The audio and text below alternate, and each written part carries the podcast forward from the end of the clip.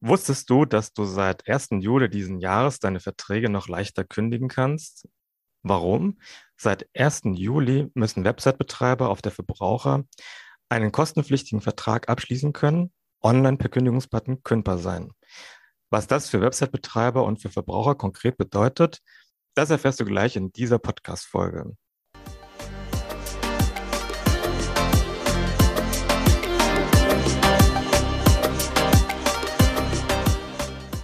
Herzlich willkommen zu einer neuen Folge meines Podcasts Recht einfach erklärt.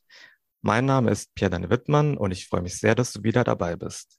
In dieser Folge spreche ich mit der Rechtsanwältin Christina Schreiber über eine neue Pflicht, die seit 1. Juli diesen Jahres für alle zu beachten ist, die einen Onlineshop betreiben und auf diesem die Möglichkeit bieten, ein kostenpflichtiges Abo oder einen anderen auf Dauer angelegten Vertrag gegen Entgelt abzuschließen. Die Pflicht für den sogenannten Kündigungsbutton geht zurück auf das Gesetz über faire Verbraucherverträge. In dieser Folge erfährst du als Website- und Shopbetreiber, ob die Pflicht auch für dich gilt, wie du diese umsetzen kannst und was passiert, wenn du den Kündigungsbutton nicht auf deiner Website integrierst. Ebenso erfährst du als Verbraucher, wie du deine, deinen Fitnessstudio-Vertrag, Unterrichtsvertrag, Mobilfunkvertrag oder Zeitschriftenabo zukünftig noch einfacher kündigen kannst. Liebe Christina, schön, dass du den Weg zu mir in den Podcast gefunden hast. Hallo Pierre und ich freue mich auch sehr, heute hier zu sein. Wenn wir jetzt an die Kündigung von Verträgen denken, dann ist das ja an sich kein außergewöhnlicher Vorgang. Was hat sich der Gesetzgeber bei dem Kündigungsbutton gedacht? Konnten Verbraucher bislang ihre online abgeschlossenen Verträge nicht online kündigen? Naja, der Gesetzgeber hat sich gedacht, so das innere Bild vor Augen, äh, wenn du äh, online durch eine Webseite scrollst und dir dein neues äh, Zeitschriften-Abo, Netflix-Abonnement oder sonstige Waren aussuchst, dann gibst du deine Daten ein und unten gibt es so einen schönen dicken Button, den man nicht übersehen kann, Vertrag jetzt abschließen oder hier kostenpflichtig bestellen. Der Start ist also ganz einfach. Und dann hat sich der Gesetzgeber gedacht, warum geht es nicht auch andersrum, also das Ende so einfach? Warum muss der Verbraucher oft mühsam im Impressum nach einer E-Mail-Adresse suchen, an die er seine Kündigung schicken kann? Oder in den AGB, die, mal ehrlich, wir ja eigentlich nie abspeichern, suchen, an welche Adresse er sich wenden kann. Also das war die Idee. Also auch bisher konnte ich schon quasi online über E-Mail in der Regel meine Verträge kündigen. Aber mit diesem einfachen Klick auf der Website war das eben noch nicht möglich. Und das wollte der Gesetzgeber mit der Neuregelung jetzt anders machen und anpassen. Wie müssten sich unsere Zuhörerinnen und Zuhörer den Kündigungsbutton vorstellen? Ist das so eine Art Schaltfläche, also wie du es eben beschrieben hast, auf der steht ähm, hier Verträge kündigen und ähm, da klicke ich dann drauf und äh, kann dann sofort und automatisch den Vertrag zum Beispiel bei Netflix kündigen? Ja, also fast. Der Gesetzgeber hatte wirklich eine, eine Schaltfläche, einen Button vor Augen, der ähnlich ist wie das äh, hier kostenpflichtig bestellen oder jetzt, jetzt buchen, jetzt abschließen. Ähm, was gesetzlich ganz klar vorgegeben ist, dass es eine Schaltfläche geben muss, auf der steht Verträge hier kündigen oder etwas entsprechend Eindeutiges. Im, im, im Netz sind die ersten Beispiele jetzt zu finden. Und da äh, gibt es zum Beispiel auch Schaltflächen, die einfach mit Kündigung überschrieben sind. Da würde ich sagen, das ist auch recht eindeutig. Wenn ich als Verbraucher da jetzt draufklicke, ist mein Vertrag noch nicht sofort gekündigt, sondern ich gelange zu einer sogenannten Bestätigungsseite, also zu einer anderen Website, auf der ich Daten von mir angeben kann und auch muss, weil der Anbieter, der Online-Shop-Betreiber muss ja die Möglichkeit haben, mich zu identifizieren und auch den Vertrag zu identifizieren, den ich kündigen möchte. Da gibt es dann also so Eingabemasken, wie man das von Bestellprozess kennt, von Kontaktformularen. Da gebe ich ein als Verbraucher, was ich, ähm, was mich identifizierbar werden lässt, was den Vertrag identifizierbar werden lässt. Das darf der Anbieter da auch fordern, dass genau das angegeben wird. So, und dann gibt es einen zweiten Button, auf dem soll ähm, vom, vom Gesetzgeber so gewollt jetzt kündigen stehen oder eine entsprechende Formulierung. Und wenn ich da draufklicke, dann ist die Kündigung raus. Dann habe ich alles getan, was ich als Verbraucher tun muss und der Ball liegt beim Anbieter. Und wenn ich jetzt ähm, in diesem zweiten Schritt auf dieser Bestätigungsseite diesen zweiten Button äh, gedrückt habe, bekomme ich dann ähm, vorher nochmal so eine Art, ähm, also eine E-Mail, in der ich bestätigen muss, dass ich den Vertrag tatsächlich kündigen möchte. Also es ist in diesem Schritt also mhm. sozusagen das Double Opt-in-Verfahren in irgendeiner mhm. Form davor gesehen, um, um sicherzustellen, dass nicht irgendwie unbefugte mhm. Verträge kündigen können?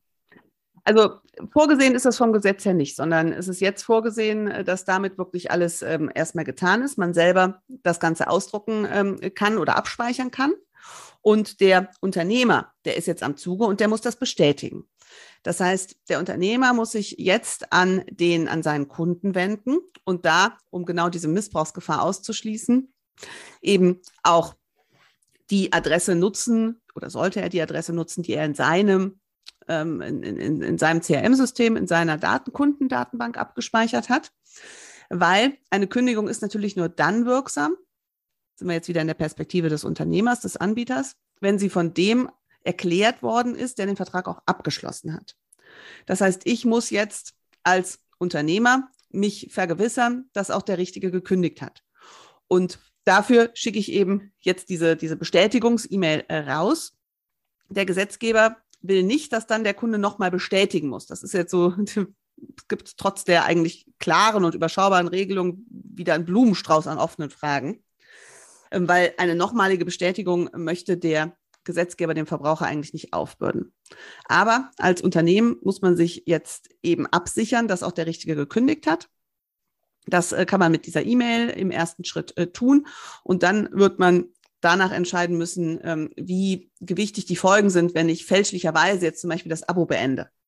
Was da für, für Folgen kommen können oder ob es so einfach ist, wie jetzt bei einem Netflix-Abo, Zugang gesperrt, äh, Kunde meldet sich, ich habe doch gar nicht gekündigt und ich eröffne den Zugang wieder. Da ähm, ist das Risiko dann überschaubarer. Was ähm, unterscheidet äh, jetzt diese Online-Kündigung über den Kündigungsbutton von der normalen Kündigung? Also, du hast es vorhin ja auch schon angesprochen. Mhm. Bislang war es ein bisschen mühsam, aber in der Regel äh, konnte man die Verträge per E-Mail äh, kündigen. Ist jetzt diese Kündigung per E-Mail oder auch per Post, ist das noch weiterhin möglich? Oder oder hat der Gesetzgeber sich gedacht, ähm, das läuft jetzt alles nur noch online? Ähm, also da gibt es wirklich eine ganz klare Antwort. Ähm, das ist eine der Fragen, mit denen sich der Gesetzgeber im Zuge des, des Gesetzgebungsprozesses auch mal explizit auseinandergesetzt hat. Das bleibt alles beim Alten und die Kündigungsschaltfläche kommt nur hinzu. Es ist also eine zusätzliche Möglichkeit. Die Anbieter müssen aber immer noch Kündigungen per E-Mail, äh, per, per Briefpost, per Telefax, gibt es auch noch, äh, annehmen und akzeptieren. Da darf es schon AGB-rechtlich keine Beschränkung geben auf äh, nur noch äh, Kündigungen per Kündigungsschaltfläche. Das heißt, Verbraucher kriegen eine, einen Weg mehr und Anbieter werden ähm, eben ein Stück weit belastet damit, auch einen, einen weiteren Weg zu akzeptieren und zu eröffnen. Ich hatte es in der Anmoderation schon gesagt, äh, welche Verträge von, von diesen, ja, von diesen neuen, von dieser neuen Regelung betroffen sind. Also, dass mhm. es eben zum Beispiel Abo-Verträge sind oder Verträge, die auf Dauer angelegt sind. Kann man das, kann man das ähm, auch noch irgendwie näher konkretisieren? Also, dass man sagt, mhm. diese und jene Kategorie fällt darunter und diese und jene Verträge nicht weil ich finde das relativ schwierig, jetzt gerade von unseren Zuhörern das irgendwie einzuordnen. Mhm. Also ein paar Beispiele habe ich auch schon genannt, mit Fitnessstudio-Vertrag oder Unterrichtsvertrag, Briefungsvertrag, aber kann man das irgendwie noch ja, genauer fassen? Also die wichtigen Eckpunkte sind, es sind immer nur Verträge, die von einem Unternehmer an einen Verbraucher mm, oder mit, also zwischen Unternehmer und Verbraucher abgeschlossen werden. Der Unternehmer muss eine Leistung bringen gegen Entgelt muss man jetzt so ein bisschen aufpassen, weil auch das Bezahlen mit personenbezogenen Daten inzwischen ja mm, den Anwendungsbereich eröffnet. Also Verbraucher gibt Geld oder Daten und Unternehmer bietet eine Leistung an. Und dann brauchen wir noch ein Dauerschuldverhältnis. Das heißt, um es etwas äh, jetzt fassbarer zu machen, ähm, einen, einen, einen fortdauernden, immer wiederkehrenden Leistungsaustausch. Das sind eben die Beispiele Fitnessstudio, ähm, Netflix, ähm, Abonnement äh, von, von Zeitschriften, von ähm, Gemüsekisten oder ähnlichem. Und es müssen Verträge sein, die einfach kündbar sind, auch nach dem Gesetz. Das ist jetzt wieder ziemlich schwierig, aber da fallen raus beispielsweise der äh, Mietvertrag, weil da eine schriftliche Kündigung vorgesehen ist. Oder auch der Arbeitsvertrag. Das ähm, ist mir jetzt so noch nicht bekannt, aber ähm, die, die Entwicklung geht ja weiter. Vielleicht kann man äh, bald auch ähm, jetzt rein elektronisch auf der, auf der Website von einem Unternehmen Arbeitsverträge abschließen. Die werden aber dann nicht über eine Kündigungsschaltfläche kündbar, weil das Gesetz da eine strengere Form vorsieht. Ja, und dieser letzte Punkt, den muss man auch äh, immer im Kopf behalten. Es geht halt immer nur um Verträge, die, so kompliziert wie der Gesetzgeber das sagt, im elektronischen Geschäftsverkehr geschlossen werden, auf Websites diskutiert wird, dass Apps dem wahrscheinlich gleichgestellt werden müssen, aber eben nicht das äh, Abo, was ich am äh, Telefon abschließe, sondern wirklich nur das, was ich auch online mit, mit Klick abgeschlossen habe.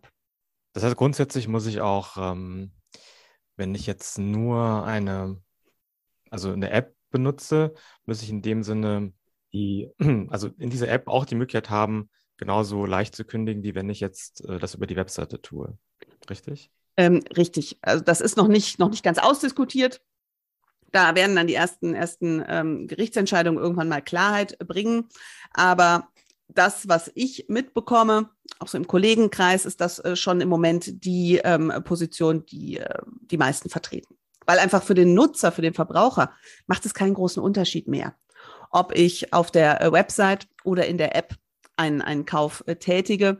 Wenn du dir das vorstellst mit dem Handy, du merkst es ja kaum noch, ob du jetzt gerade auf der Website im Browser unterwegs bist ähm, oder in der App. Gut, die Darstellung in der App ist netter, aber ansonsten ist das schon sehr gleich. Dann kommen wir jetzt mal zu dem spannenden äh, Thema, wie das der Website-Betreiber auf seiner Webseite umsetzen kann, also mhm. diese Pflicht zum, zum Kündigungsbutton. Was würdest du hier konkret empfehlen? Also, das ist ja schon, schon, ähm, schon so ein paar ja, Hinweise gegeben. Mhm wie, wie das Ganze umgesetzt werden muss mit den verschiedenen Seiten. Äh, mhm. vielleicht kannst du es mal ein bisschen, bisschen näher ausführen, ja, dass es ein bisschen greifbarer wird. Ja, äh, sehr gerne. Also das Wichtigste vom Start ist, dass wir immer zwei Schritte haben. Und die sollte man, sollte man sich auch, auch isoliert angucken. Der erste Schritt ist, dass ich an einer guten Stelle in meinem Angebot eine Schaltfläche unterbringen muss mit Verträge hier kündigen oder Kündigung. Die Schaltfläche muss leicht zugänglich sein, immer gut erreichbar. Das sind Anforderungen, die wir zum Beispiel vom Impressum oder der Datenschutzerklärung auch kennen und wo die Rechtsprechung gesagt hat, ich brauche die sogenannte Zwei-Klick-Lösung. Also ich muss immer dahin kommen mit nur zwei Klicks. Wenn man das so im Kopf hat, bietet es sich an, die Kündigungsschaltfläche zum Beispiel mit Impressum und Datenschutz in den Footer zu legen. Oder in einer App ins, ins Dropdown-Menü hinter Kontakt Kündigung. Auf jeden Fall sollte diese Schaltfläche leicht erreichbar und für den Nutzer, der nicht selber damit gedacht hat, wo jetzt der Schalt, äh, der Button äh, integriert wird, eben auffindbar sein. Das ist da die erste Anforderung.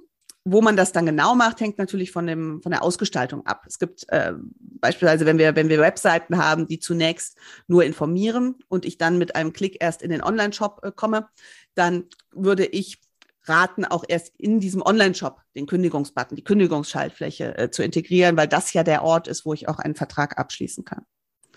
Da muss ich also einen guten Platz finden. In der App gibt es da dann noch die Herausforderung, äh, dass ich nicht ganz parallele Anforderungen von, von Apple für die Aufnahme und äh, den Verbleib im App Store habe. Da muss ich auch jetzt seit äh, Juli ein Account löschen angeben damit, ähm, wenn ich mich registrieren muss als ähm, Nutzer in einer App, ich eben auch mit einfachem Klick das Ganze wieder löschen kann. Ist nicht ganz deckungsgleich mit der Kündigung und da ähm, muss man dann ein bisschen knifflig schauen, ob man rechtssicher zwei Button macht, Account löschen und äh, Verträge hier kündigen, oder ob man das mit einem ähm, Wording zusammenführt, was Account löschen und kündigen eben beides abdeckt. Gut, das ist Stufe 1. Und dann muss ich auf Stufe 2 gucken, wenn jetzt ein Nutzer auf diesen Button klickt, wo führt mich das hin? Das führt mich jetzt auf eine Bestätigungsseite, also eine neu eingerichtete Landingpage, auf der die benötigten Angaben eingegeben werden können, muss Eingabemasken vorsehen, auch erläutern, was da rein muss und was ich äh, wirklich zwingend brauche als Anbieter, um die äh, Kündigung einem konkreten Vertrag zuzuordnen. Und dann am, unten am Ende noch das Jetzt kündigen, wie ich das im Bestellprozess mit Jetzt kaufen kenne. Und dann kommt die nächste ähm, technische Anforderung. Wenn der Kunde darauf klickt muss er eine Zusammenfassung erhalten, die er speichern, ausdrucken, weiterverwenden kann. Das äh, kennen wir auch von den, von den Bestellprozessen, dass es am Ende dann nochmal so eine Seite mit einer Zusammenfassung gibt, die ich mir als, als Verbraucher dann eben auch äh, ausdrucken kann. So, und der Unternehmer auf der anderen äh, Seite äh, muss sich das äh, Ganze natürlich so gestalten, dass er den Prozess nachweisen kann. In der Regel werden, werden IP-Adresse und Timestamp für die Abgabe solcher Erklärungen mit erfasst. Das muss ich auch hier, um nachzuweisen, wann die Kündigung abgegeben und, ähm, und zugegangen ist. Und ähm, als Unternehmer schließt sich dann an das Ganze noch die Pflicht an, die Kündigung zu bestätigen. Und äh, das sollte ich dann eben, äh, du hast es vorhin schon zu Recht angesprochen, auch nutzen, um äh, mich zu vergewissern, dass der, der gekündigt hat, auch wirklich der Vertragsinhaber ist. Und diese Verifizierung, äh, dass es der richtige Kündigende ist, die muss ja in dem Sinne erfolgen, bevor also bevor im Prinzip dann die, die Bestätigung rausgeschickt wird, dass der Vertrag gekündigt ist, richtig? Ja, der Gesetzgeber will ja keinen Zwischenschritt. Ne? Der will nicht, dass der Verbraucher noch mehr machen muss. Deswegen ähm, ist auch wieder einer eine der Punkte, die noch nicht endgültig ausdiskutiert äh, sind. Aber deswegen ähm, gehen wir im Moment ähm, äh, dahin äh, zu sagen, ich nutze diese Bestätigung, um das auch abzufragen. Also ich schicke eine E-Mail raus und sage, ähm, schade, dass Sie sich zur Kündigung entschieden haben. Ähm, wenn Sie äh, es nicht waren oder es sich doch nochmal anders überlegen, dann wenden Sie sich an. Okay, gut. Ähm, dann vielleicht nochmal ganz zu diesem Ausgangsschritt. Also die, die, die, ersten, die erste Seite, die, die man aufruft in der Web, auf einer Webseite, die ist ja mittlerweile schon sehr, wir sagen, überladen mit dem Kündigung, mit dem ähm, Cookie Consent Banner. Aber wenn ich die verstanden habe, muss an der Stelle für den, für den, ja, für den Verbraucher jetzt nicht dieser Kündigungsbutton sofort erkennbar sein. Also dass da irgendwie direkt eine Schaltfläche irgendwie noch in Rot oder so äh, zu erkennen ist, ähm, hier Kündigungsbutton, sondern das kann dann auch zum Beispiel, wie du es gesagt hast, im, im Footer stehen. Also unterhalb von Impressum und Datenschutzerklärung könnte dann so ein, da könnte dann stehen irgendwie Verträge hier kündigen oder sowas oder Kündigungsbutton, sowas in der Richtung. Also so lese ich das Gesetz. Ähm, ich möchte nicht ausschließen, dass der ein oder andere ähm, Abgeordnete, die Norm ist ja erst im Gesetzgebungsverfahren äh, reingekommen in das Gesetz, da äh, wirklich den, den roten Button, den du gerade äh, so nett beschrieben hast, im Kopf hatte. Ähm, ja. Das Gesetz sagt aber, es muss eindeutig sein und leicht zugänglich so dass ich meine, das kennen wir ja vom Impressum, das kennen wir von der Datenschutzerklärung. Und für die beiden ähm, Anwendungsfälle ist es durchdiskutiert und akzeptiert, dass es eben im Footer nicht hervorgehoben, auch kleiner in der Schrift ausreicht. Und ich meine, dass die äh, meisten Nutzer auch äh, genau da schauen werden, wenn sie rechtlich relevante Themen suchen so dass ähm, dass äh, Kündigungen, Verträge hier kündigen oder ähnliches da unten neben Impressum und Datenschutzerklärung aus meiner Sicht gut verortet ist. Gilt denn diese Pflicht mit dem Kündigungsbutton auch für Unternehmen, die jetzt rein im B2B-Bereich unterwegs sind, also die nur Waren und Dienstleistungen an Unternehmen verkaufen? Oder ist ja das Gesetz an der Stelle äh, nicht ganz eindeutig? Das ähm, Gesetz sagt, dass ich das nur bei Verbraucherverträgen so anbieten muss. Also im reinen B2B-Bereich äh, bin ich nicht im Anwendungsbereich sondern nur, wenn ich äh, B2C Verbrauchern entsprechende äh, Leistungen anbiete. Jetzt ähm, gilt ja die Pflicht für den Kündigungsbutton seit 1. Juli diesen Jahres und dementsprechend auch für alle Verträge, die ab Juli abgeschlossen werden. Kann ich dann aber meine Verträge, die ich vor dem 1. Juli abgeschlossen habe, online ebenfalls ähm, per Kündigungsbutton kündigen?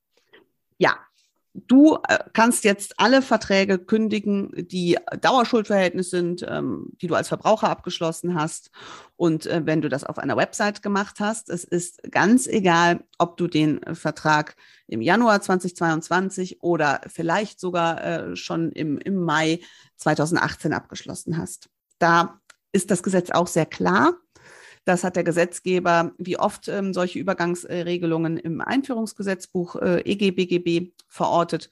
Und da steht ganz eindeutig der, die Pflicht, den Kündigungsbutton anzubieten und auch entsprechend Kündigungen darüber anzunehmen, gilt ab 1. Juli, unabhängig davon, wann der Vertrag abgeschlossen wurde. Jetzt haben wir viel darüber gesprochen, wie dieser Kündigungsbutton ausgestaltet werden sollte wofür dieser gut, Kündigungsbutton gut ist. Was droht denn Website-Betreibern oder Shop-Betreibern, die diesen Kündigungsbutton nicht auf ihre Website integrieren? Ja, der Gesetzgeber hat sich da aus meiner Sicht eine, eine recht smarte Lösung ausgedacht. Die Folge, Rechtsfolge, wenn ähm, ein Unternehmen den Kündigungsbutton nicht ordnungsgemäß anbietet, ist, dass der Verbraucher einfach immer kündigen kann.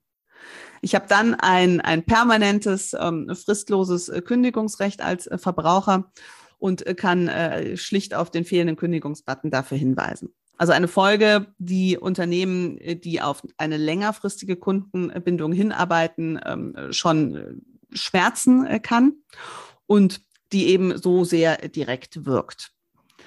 Ein, okay, das heißt, ähm, also Entschuldigung, wenn ich unterbreche, mhm. also das heißt, wenn ich, wenn ich jetzt ähm, grundsätzlich eine, Verbrauch eine Kündigungsfrist ähm, einhalten müsste, dann wird die in dem Fall, dass der Kündigungsbutton nicht auf der Website zu finden ist, integriert ist, äh, diese Kündigungsfrist obsolet werden. Das heißt, ich kann jederzeit und immer, wenn ich möchte, meinen Vertrag kündigen. Genau das ist es, um mal äh, ganz ähm, äh, plastisch das äh, zu sagen. Ich ähm, habe jetzt gerade, bevor wir angefangen haben, nochmal auf den Webseiten von einigen großen äh, Fitnessketten äh, geschaut. Und da gibt es doch die ein oder andere, die den Kündigungsbutton noch nicht hat. Wenn ich jetzt also ähm, günstig trainieren gehen möchte, kann ich mir da ein Jahresabonnement äh, zulegen online bitte online abschließen. Und äh, wenn ich dann in drei Monaten keine Lust mehr habe, ähm, kündige ich eben spontan unter Verweis auf den fehlenden Kündigungsbutton, wenn Sie ihn nicht bis dahin integriert haben. Das ist ein schlauer Tipp am Rande. Vielen Dank dafür. ähm, können denn, kann denn jetzt das Fehlen von dem Kündigungsbutton von, von Wettbewerbern, also wie zum Beispiel mhm. Fitnessstudiobetreiber, die das Ganze irgendwie sehen, oder von Verbraucherzentralen abgemahnt werden? Ja, ähm, Abgemahnt werden können ja äh, Regelungen, die sogenannte Marktverhaltenspflichten enthalten. Und äh, der Kündigungsbutton dürfte wirklich so eine Marktverhaltenspflicht sein, weil er eine direkte Ansage an Unternehmen äh, beinhaltet, wie sie ihren Marktauftritt äh, für die Verbraucher gestalten müssen, so dass wir da also in die Abmahnung reingehen äh, können. Was ganz spannend ist und noch diskutiert werden wird, was dann die Abmahnung an Folgen hat. Also Unterlassung auf jeden Fall, strafbewährte Unterlassungserklärung. Ob aber der Abmahnende auch seine Anwaltskosten ersetzt verlangen kann, das kann man diskutieren, weil es da ja im UWG so eine Sonderregelung gibt. Bei Verstößen gegen Informationspflichten aus dem Verbraucherrecht darf ich das nicht. Und da kann man jetzt diskutieren, ob der Kündigungsbutton eine Informationspflicht ist wie so der Hinweis auf, das, auf die Widerrufsbelehrung, oder aber ob es mehr ist, nämlich so eine geschäftliche Handlung, die da unmittelbar eingeleitet wird. Aber ganz klar, Abmahnungen sind möglich von Wettbewerbern oder eben auch von Verbraucherzentralen, die da vielleicht die größte Gefahr für äh, insbesondere die großen ähm, B2C-Anbieter ähm, bringen. Zwei Fragen an der Stelle. Also du hast vorhin davon gesprochen, dass so Abmahnungen mit Unterlassungsverpflichtungen äh, einhergehen. Wie müssten sich das unsere Zuhörer und Zuhörer vorstellen? Also wenn ich jetzt zum Beispiel den Kündigungsbutton nicht auf meiner Webseite habe, dann mhm. klingt erstmal unterlassen ein bisschen, ähm, bisschen schief, aber was ist damit gemeint? Ja, das stimmt, das, das klingt schief. Es ist, äh, ich muss es unterlassen, eine Website anzubieten, auf der Verträge abgeschlossen werden können, ohne dass gleichzeitig ein Kündigungsbutton ähm, enthalten ist. Ähm, das heißt, man muss sich das dann immer genau angucken, aber im Worst Case Website erstmal offline nehmen, keine neuen Verträge abschließen, bis der Kündigungsbutton implementiert ist. Und welche Kosten könnten mit so einer Abmahnung einhergehen? Also gibt es da irgendwie so, ein, so eine Art Standard, äh, Standardtarif, äh, den ich da als Wettbewerber geltend machen kann? Ja, ähm, so ganz nicht, weil es immer vom, vom Gegenstandswert abhängt. Man muss mal gucken, wo sich das so ein bisschen einpendelt. Meistens äh, sind wir bei solchen Fällen aber irgendwo im, im dreistelligen Bereich, also 150, 200 Euro. Ähm, wobei, wie gesagt, man hier sogar darüber diskutieren könnte, ob diese Kosten überhaupt ersatzfähig sind. Also das Kostenrisiko ist aus meiner Sicht ähm, bei den Abmahnungen aktuell das geringere Risiko. Das, das höhere Risiko liegt eben daran, wie schnell kann ich einen solchen Kündigungsbutton dann wirklich implementieren. Und ich muss in der Regel bei so einer Unterlassenserklärung auch noch eine Strafbewährung mit reinnehmen. Das heißt, ich, äh, ich verpflichte mich, äh, den Betrag X, der ist in der Regel höher, zu zahlen, äh, wenn ich ähm, einen ähnlichen Verstoß nochmal begehe. Und da muss man dann immer sehr genau gucken, wie das formuliert ist, weil da eben wirklich nochmal Risiken schlummern äh, könnten, dass wenn ich da ein, eine kleine Verfehlung begehe, nochmal ähm, eben dann auch höhere vier- oder fünfstellige Beträge gezahlt werden müssen. Das heißt, du würdest ähm, für den Fall, dass jetzt einer unserer Zuhörer und Zuhörer, der eine Webseite betreibt und darüber Verträge zum Abschluss anbietet, empfehlen, nach so einer Abmahnung erst einmal kühlen Kopf zu bewahren, ähm, diesen Kündigungsbutton so schnell wie möglich einzurichten und ähm, diese Strafbewertung und Lassungserklärung nicht, unter, nicht zu unterzeichnen? Oder kann man das so gar nicht, so eine pauschale Empfehlung geben? Ja, also pauschale Empfehlungen nicht, ähm, einfach nicht unterzeichnen. Da sollte man schon vorsichtig sein, weil man dann noch eine Wiederholungsgefahr weiter behält und ähm, der Abmahnende vielleicht allein deshalb zum Gericht gehen könnte. Äh, ich würde raten, einmal ganz klar den Kündigungsbutton so schnell es geht zu, äh, zu implementieren und dann mit der Unterlassungserklärung einmal ähm, äh, ja, einen, einen Rechtsanwalt des Vertrauens aufzusuchen und zu schauen, ob die so geht oder ob man sie abgeschwächt formuliert und äh, dann dem äh, Abmahnenden äh, zukommen lässt, um eben diese sogenannte Wiederholungsgefahr sicher auszuschließen. Weil wenn es zu Gericht geht, dann wird es deutlich teurer. Gut, dann danke ich dir, Christina, für deine guten Antworten und ähm, für deinen Überblick über das, was mit dem Kündigungsbutton alles zusammenhängt. Das war für unsere Zuhörer und Zuhörer eine, eine Bereicherung und ich denke, jetzt haben sie auch mehr, ähm, ja, mehr Orientierung. Und die Verbraucher unter unseren Zuhörern wissen natürlich auch, ähm, welche Vorteile dieser Kündigungsbutton mit sich bringt. Wenn du als äh, Zuhörerin oder Zuhörer eine konkrete Frage hast, die wir jetzt im Rahmen dieser Folge nicht beantworten konnten, dann kannst du die gerne an Christine und mich äh, richten. Ja, also die LinkedIn-Profile, die werde ich ähm, in den Show Notes dieser Podcast-Folge verlinken und dann kannst du gerne zu uns Kontakt aufnehmen. Und im Übrigen würde ich mich auch sehr freuen, wenn du in die nächste Folge wieder einschaltest und den Podcast bei dir im Netzwerk unter Freunden und Bekannten weiterempfiehlst. Ja, Christina, vielen Dank, dass du hier dabei gewesen bist und vielen Dank für deine Zeit. Ganz herzlichen Dank für das spannende Gespräch.